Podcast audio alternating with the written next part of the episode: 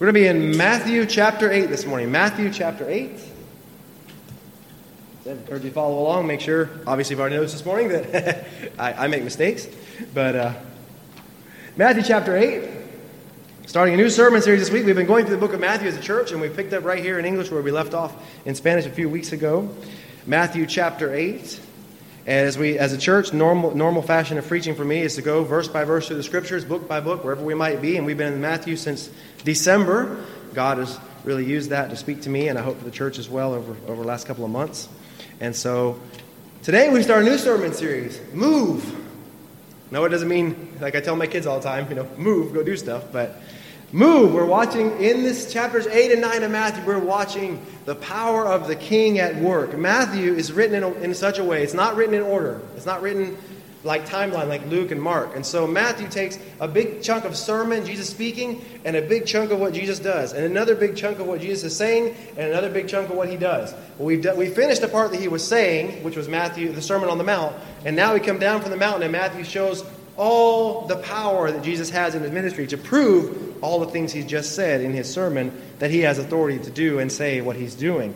And so, as we get to chapter 8 of Matthew, we begin to see miracle after miracle after miracle. Jesus begins to work in changing people's lives, and he shows his power over everything, his authority to be who he is and to say what he says in his ministry. And so, when we begin chapter 8, Jesus has just come off the mountain. Multitude was following on the mountain. He comes down, and there's still a bunch of people following him because they want to see if he can do all the things he said he can do when he's preaching, and if he is who he really says he is. And so that's where we begin in Matthew chapter 8, verse 1. We see this morning his power in the touch of Jesus.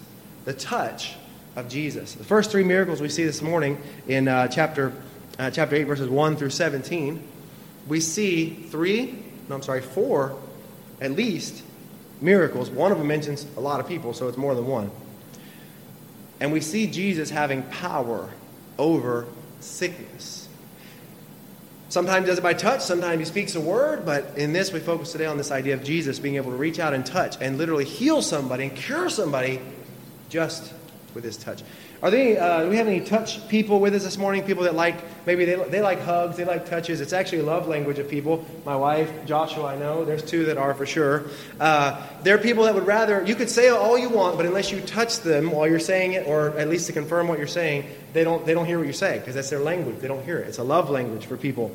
And so touch can be very powerful, especially for those people, but in a lot of cases, in any case, touch can be powerful. Doctors have proven that touch has healing power, not, you know, something supernatural, but it has a way to change the way people think, the way they feel. They can feel loved. People who were never touched in their life feel very isolated and lonely and sad because they've never known that, that love, and there are people like that all over the world. People who just need a good hug, right? You know, just help them feel better. And there's people like that. And it, it has a lot of power to it as far as just being able to reach out and touch somebody. It has a confirmation in what you're doing and what you're trying to say and what you're doing. We see Jesus understood that. Of course he did, because he knows us and he knows people's hearts and he knows the power in that. But in his touch, there was more than just helping them feel better. He was able to cure with just the touch. And so today we see his power, the touch of Jesus, and the power in the touch of Jesus. And as we go through the sermon this morning, we're going to understand there is no one, there is no one that Jesus cannot heal completely.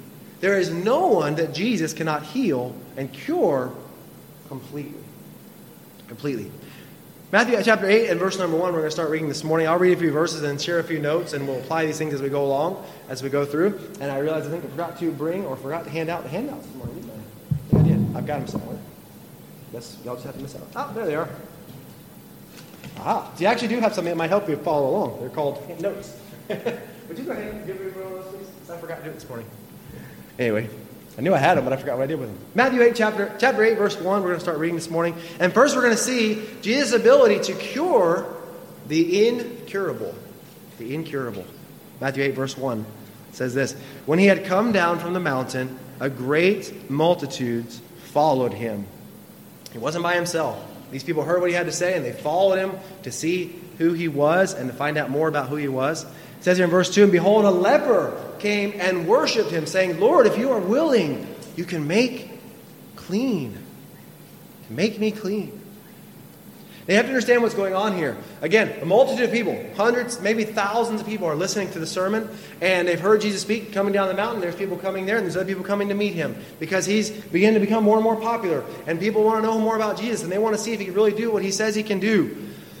And here comes a man who has a disease that is absolutely incurable leprosy.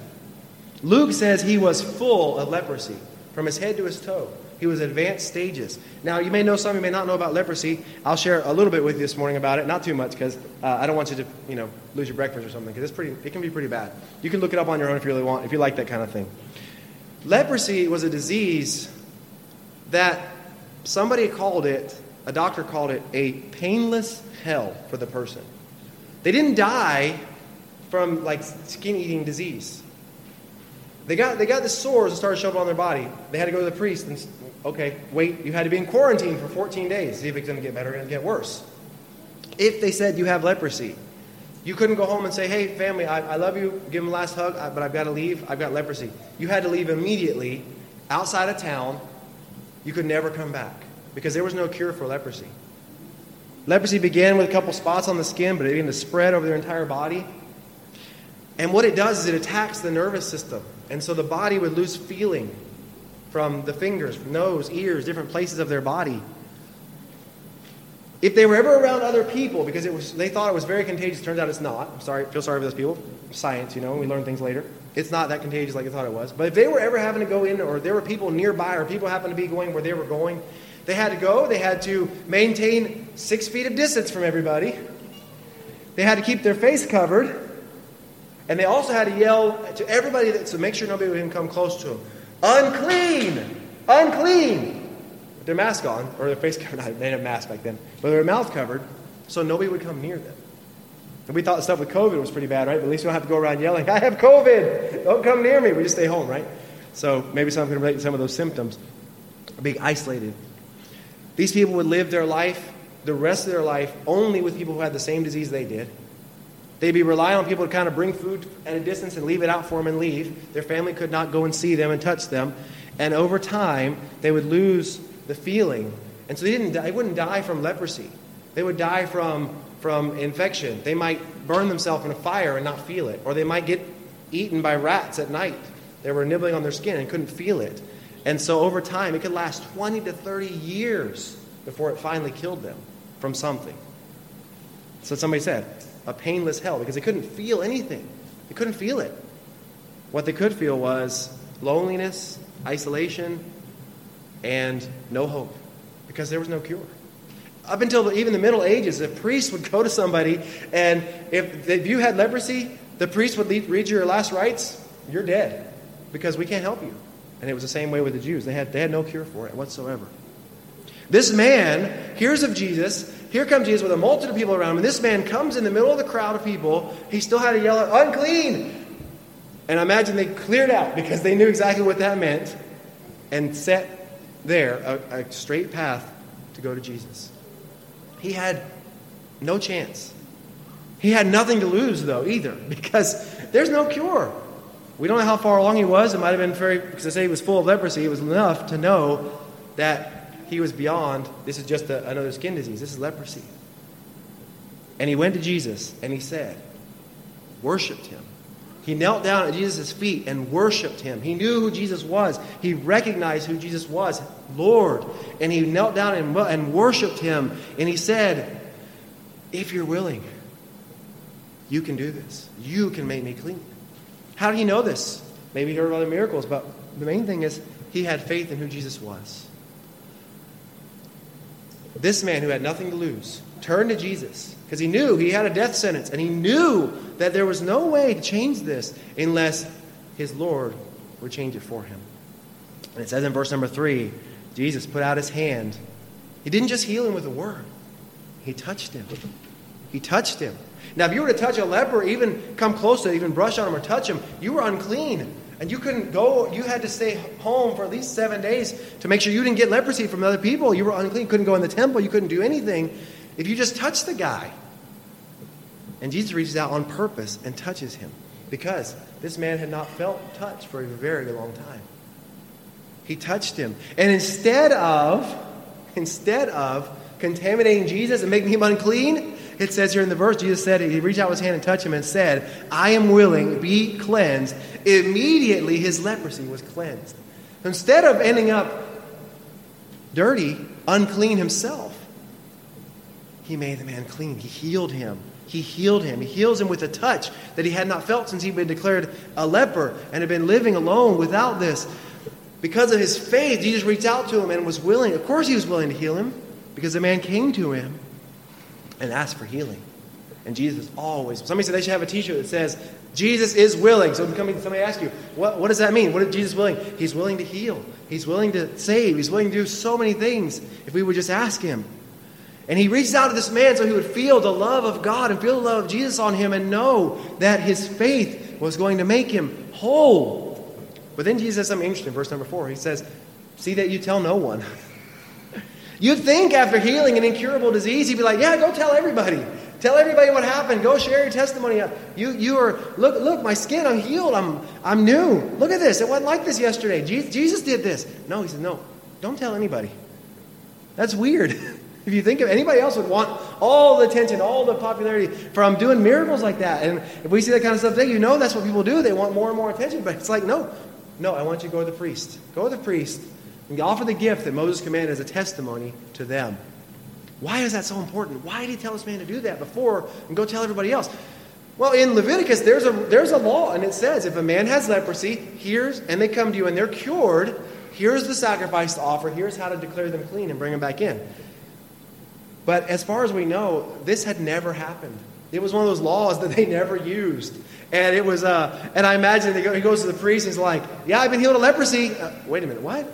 Yeah, I've been healed of leprosy. So what would they have to do? The, uh, the, the, Jewish history tells they would have to, first of all, make sure he's clean. He'd have to stay there for long enough. Then they'd start asking questions. Okay, who did this? How did this happen? They'd have to investigate, and he'd have to tell them Jesus did it. And so then they have to send some of their leaders, Pharisees and others, to go and talk with Jesus and, and investigate to find out if the guy really was a leper. And then there'd be no way for them not to say, yeah, Jesus did this. And there's witnesses, a multitude of people, and there would be no way for them to deny that Jesus did what he did. That's why he told them to go to the priests. As a testimony to them, but a testimony of Jesus and who he is to all of all the religious leaders of their day who could not do this kind of thing, to all the people around him who doubted Jesus, they would have proof that he has this power to heal, his authority over sickness.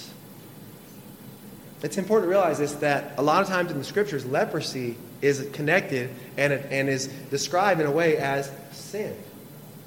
Leprosy and sin are always because they have a lot in common. Leprosy is incurable. Sin is also, without God, completely, you can't get rid of it. It's incurable. It spreads from person to person, right? Sin, the Bible says, wherefore by one man sin entered into the world through Adam, and death by sin, death passed upon all men. So everyone that is born is born in sin. We pass it on to our kids, they pass on to their kids, and it's been going on forever. It's very contagious. and the only cure for it is to go to God humbly and ask.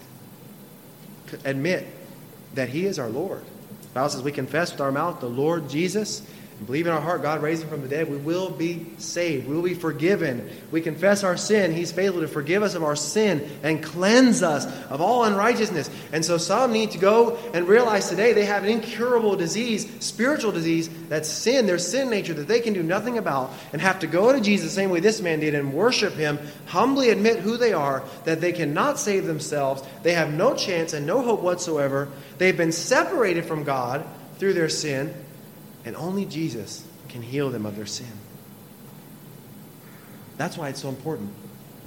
Because it's not just a physical thing, we're looking at also a spiritual thing in these healings and his power. Jesus has power to heal not only the body, but also the soul, the heart of man. And he's the only one that can do that. We see his ability to cure the incurable. We also see his ability to cure cross cultures. Cross cultures. Chapter 8, verse 5 we get another miracle. Now, when Jesus had entered Capernaum, a certain a centurion came to him, pleading with him, saying, Lord, again we see that same word, Lord, my servant is lying home, paralyzed, dreadfully tormented. Now, and Jesus said to him, verse 7, I will come and heal him. Again, Jesus is willing to heal, willing to heal. But this man, a centurion, he's a Roman soldier. He's a Gentile. He's not a Jew. Luke again tells you, read the Gospels, they fill in a lot of details. Luke says there were certain Jews that came and talked to Jesus about this man because he was good to them. He helped them build a synagogue in the city where he was stationed. It means he was wealthy and he was a religious man who wanted, believed in the God of the Jews and wanted to help the Jews versus most Romans who could not care less about their religion and said, let them do what they want because as long as they don't interfere with the Romans, you can treat them however you want, just don't mess with their, with their religion. This man believed in God and he wanted to help them. But no matter what he did, he would always be a Roman and he would always be a Roman soldier, which means he would always be an outsider to the Jews. And no matter much, how much money he invested in their religious or in their system, he would never be able to be one of them.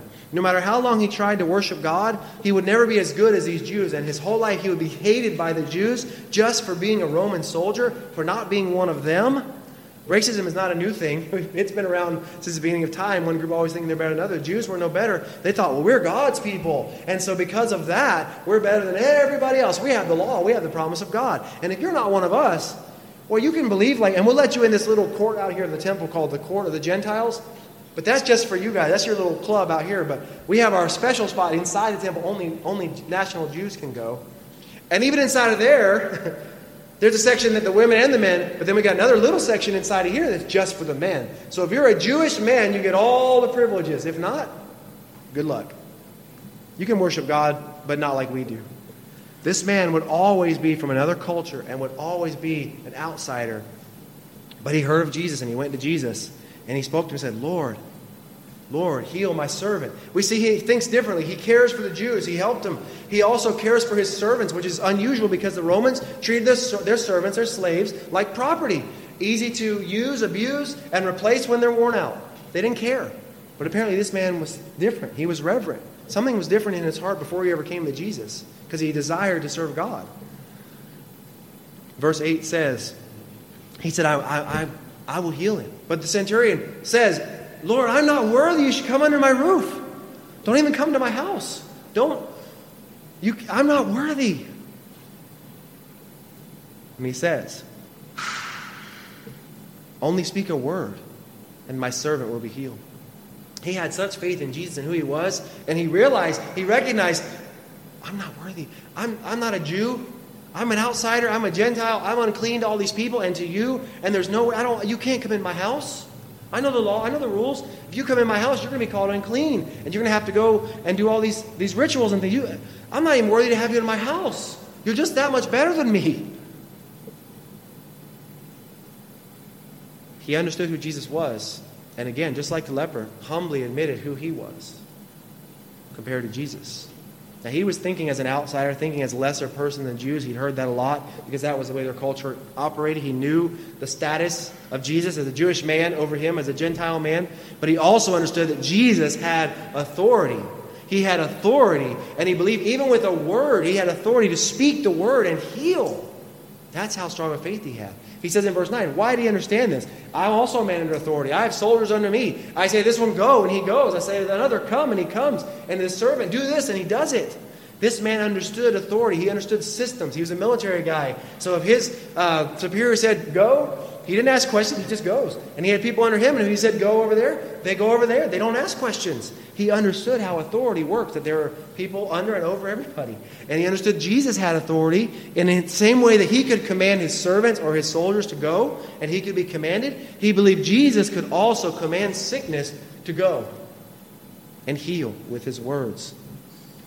Jesus looks at this man, doesn't rebuke him for being a Gentile, for bothering him, doesn't promote his religious service. Oh, you've done it because you've been so good and you've done so much for the Jews, I'm going to help you.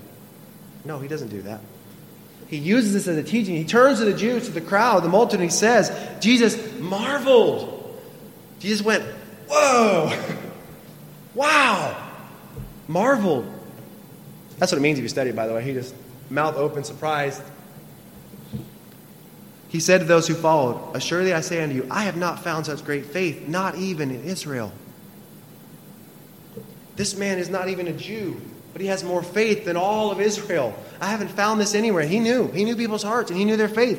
And he says in verse 11, he uses the chance to teach and to warn Israel about what they thought of themselves as a culture. He says, And I say to you that many will come in the east and west and sit down with Abraham, Isaac, and Jacob in the kingdom of heaven. Many from other cultures will be there in my kingdom and sit at the table. And that really bothered the Jews because they didn't even sit at the table with the Gentiles. Remember the story of Peter talking, Paul talking about him and Peter were sitting at the table together with the Gentile Christians. When other Jews came in, Peter separated himself because he was afraid of, of having the wrong, uh, the, offending them. And Paul got onto him for it. They wouldn't even sit at a table and eat together. And he says, when, in my kingdom, when, when the kingdom comes, they're going to come from all over the world and they're going to be sitting at the table with us together. But the sons of the kingdom, the Jews, the unbelieving Jews, will be cast out into outer darkness. There will be weeping and gnashing of teeth. Those who expected a spot at the table, they're not going to find their name reserved at the table. In fact, they're not even going to be let in the door. They're going to be kicked out. He's going to say, Depart, I never knew you. Even though they were religious, even though they were supposed to be God's people with God's law, they wouldn't follow Jesus. They would reject him. And he says, They're not even going to get in. But all these people you consider unworthy, all these people that are out there, all these people that have more faith than you do, they're going to be at the table. I'm so glad this morning that the kingdom of heaven, the church, is made up of everyone that has faith. It doesn't matter what culture, what background, what race, what color skin, what language we speak. It doesn't matter because we come to Him by faith, and the faith is the same in any culture. It's not about religion. This man wasn't saved, wasn't this person wasn't healed. He didn't have faith because he'd done good religious things. He wanted to do those things, but his faith was in Jesus.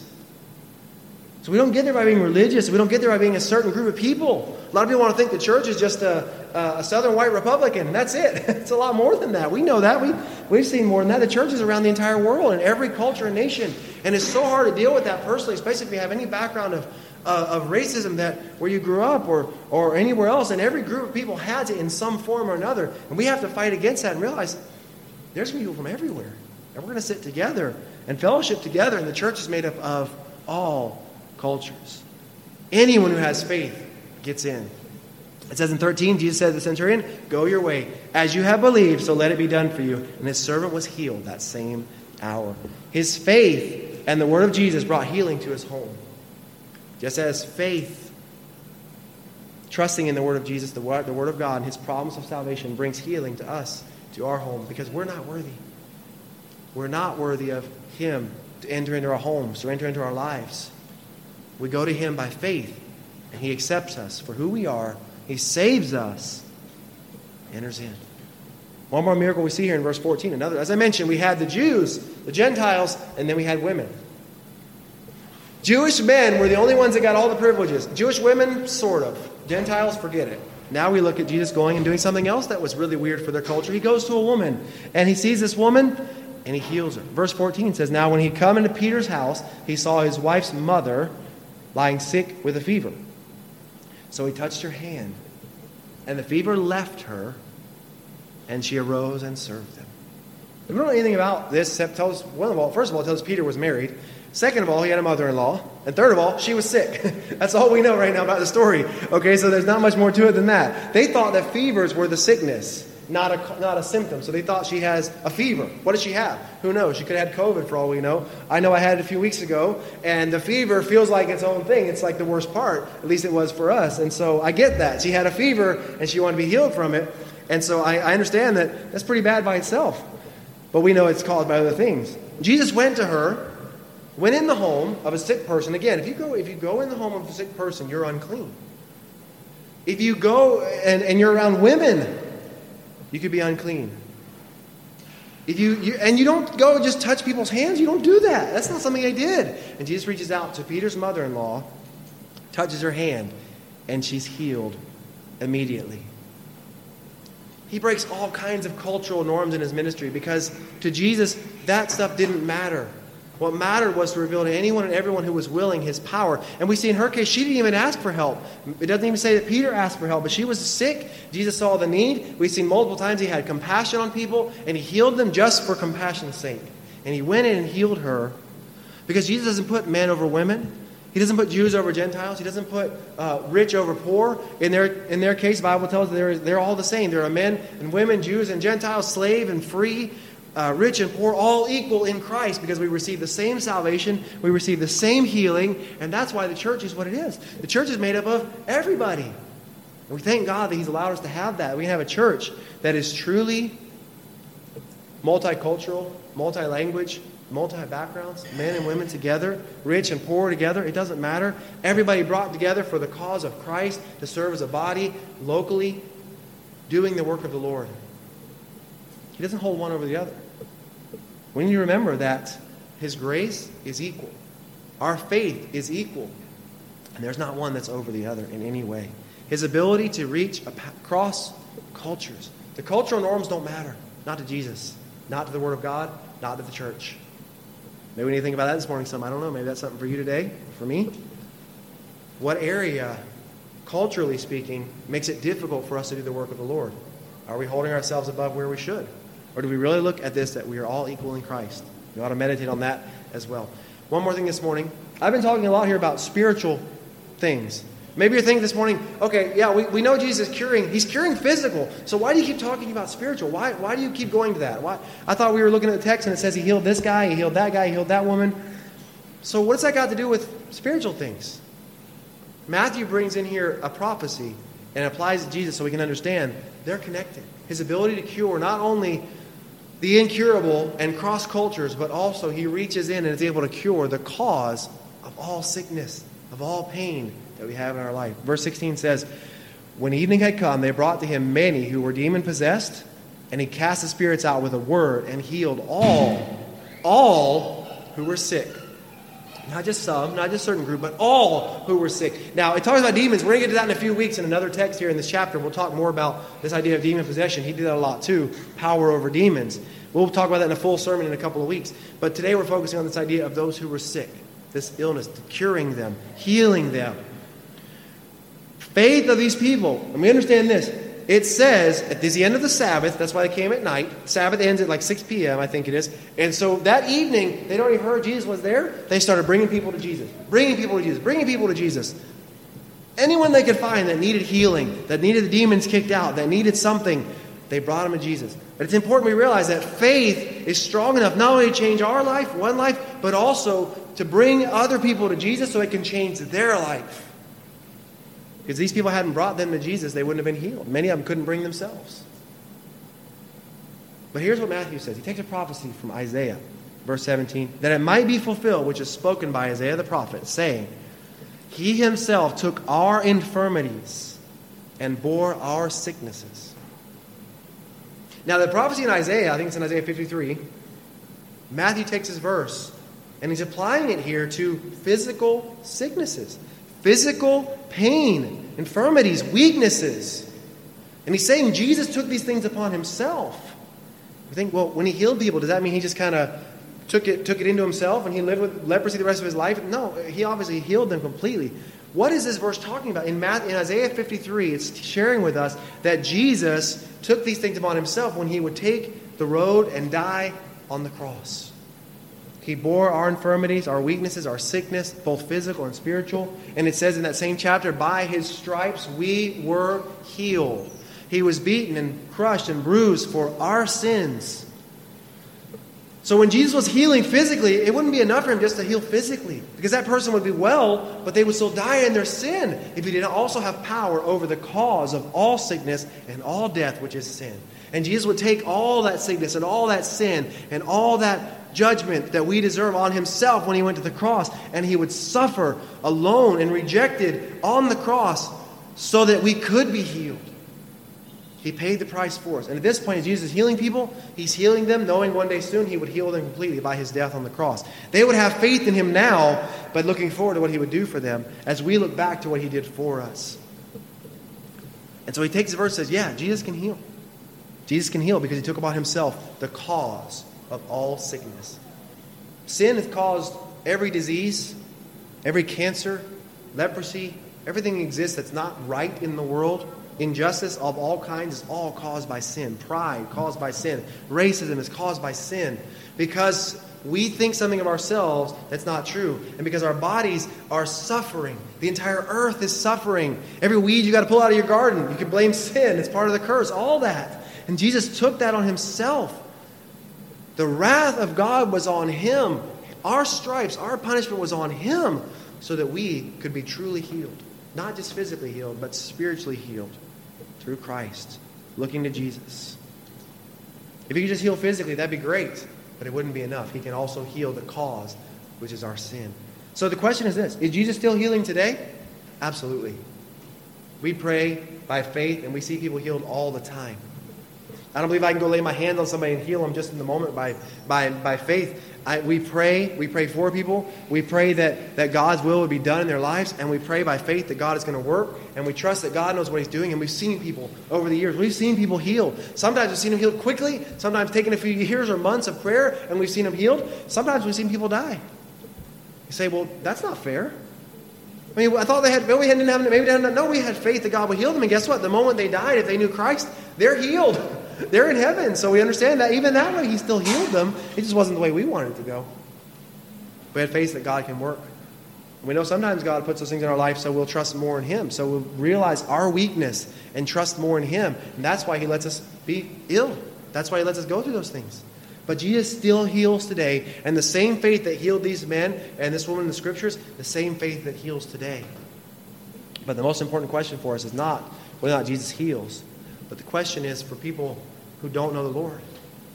They're not healed.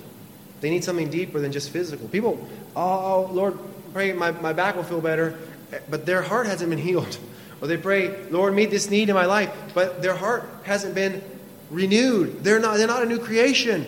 They're just looking for things, for temporary, and, and God give them all those things, but if their heart's never changed, if it doesn't turn from stone to a new heart, they're going to die. They might feel well till the moment they die, and they live in eternal suffering because they didn't know the Lord.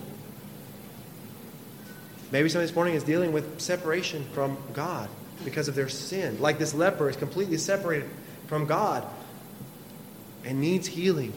Turn to Christ humbly Admit we're sinners.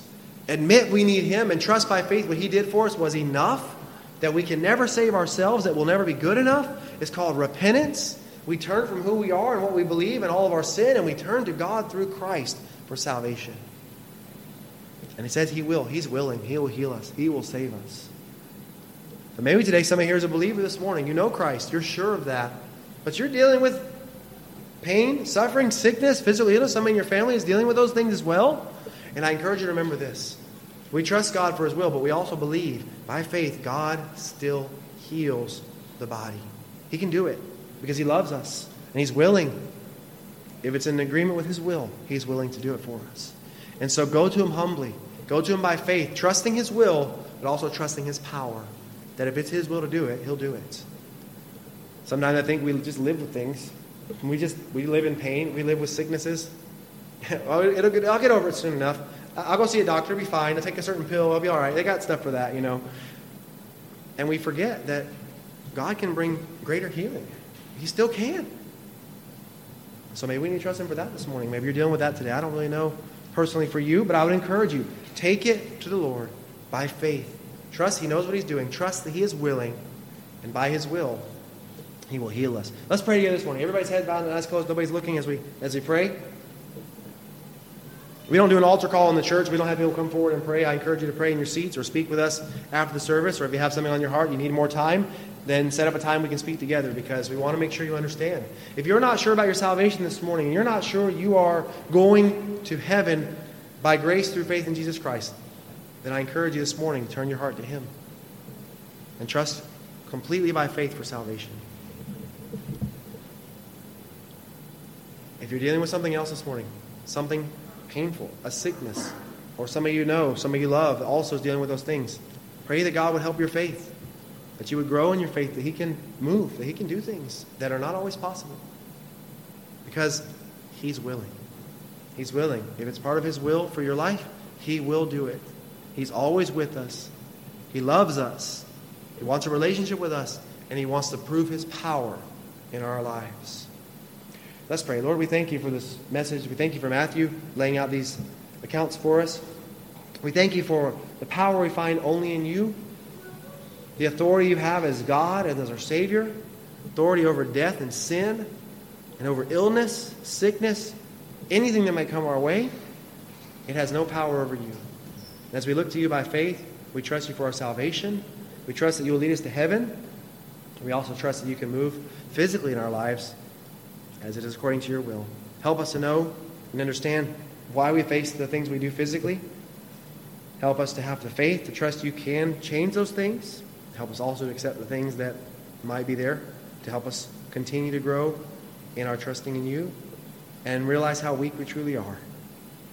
This sickness of sin that we deal with is strong, but we know you're stronger and your grace is stronger. Help us to have the faith we need to trust you. If there's one here that's not saved today, I pray they would trust you as Savior today before they leave. There's one that's listening to the message that's uh, on YouTube or on Facebook, I pray they would come to know you as Savior today and realize they have a much deeper need than just physical healing. Bless the church, Lord. Bless the new services here in English, that you would bring more to us here over the next couple weeks and months. Help us be faithful in sharing this message of the gospel that we know to be true. And by faith, we trust you'll move. We ask in Jesus' name, amen.